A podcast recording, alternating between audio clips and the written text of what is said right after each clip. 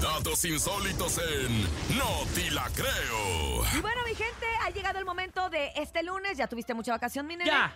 Eh, ¿Estudiaste? Sí, estudié, estuve ¿Nos trajiste investigando. notas raras e inverosímiles? Traigo una nota bien rara porque fíjate, en un restaurante me hicieron. "Shh".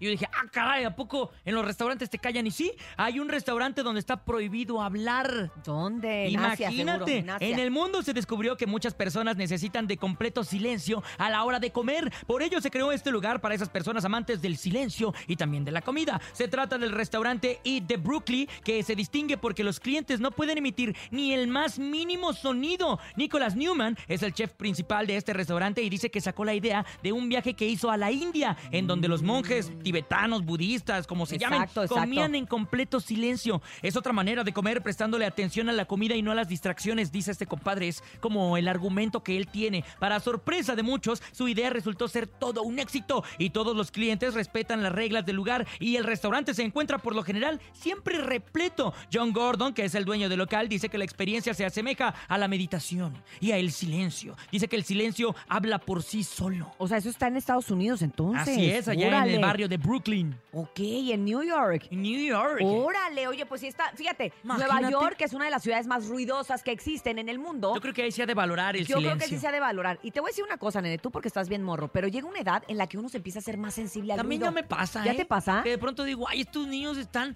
botando su balón acá afuera de mi departamento. ¡Cállese el Como que hocico! antes decías, ay, qué rico ir a, desa- a- a- a comer a un lugar donde hay musiquita. Y dices, ay, sí, te la pasabas a toda dar y cantabas. Y ahora dices, quiero ir a un lugar donde no hay ruido. Ey. O vas, me ha pasado, llego a lugares así donde hay musiquita y es así como que lo oigo bien fuerte y así, de, no le puede bajar. No, es que ya está programada. Y yo así de, pero, ok, me puede mover lejos de la bocina. O sea, de que ya me doy cuenta de que bien neuras, Ay, la uri- no. bien neuras la urías. ¿Cómo a qué edad me va a pasar eso, Cintia? Como Más a o los menos. 40, a los 40. a los Ay, 40. no, no. Todavía te falta. Yo creo que para entonces ya van a existir esos lugares como son los, los conciertos estos ahora con puro audífono. Uy, Donde vas a restaurante tener de tu audífono. comiendo y entonces cada quien con su música y ya no hay bronca, Estaría ¿no? perrísimo. ¿Sabes qué? Qué buena idea. Voy a hacer la patente. Ahorita regreso.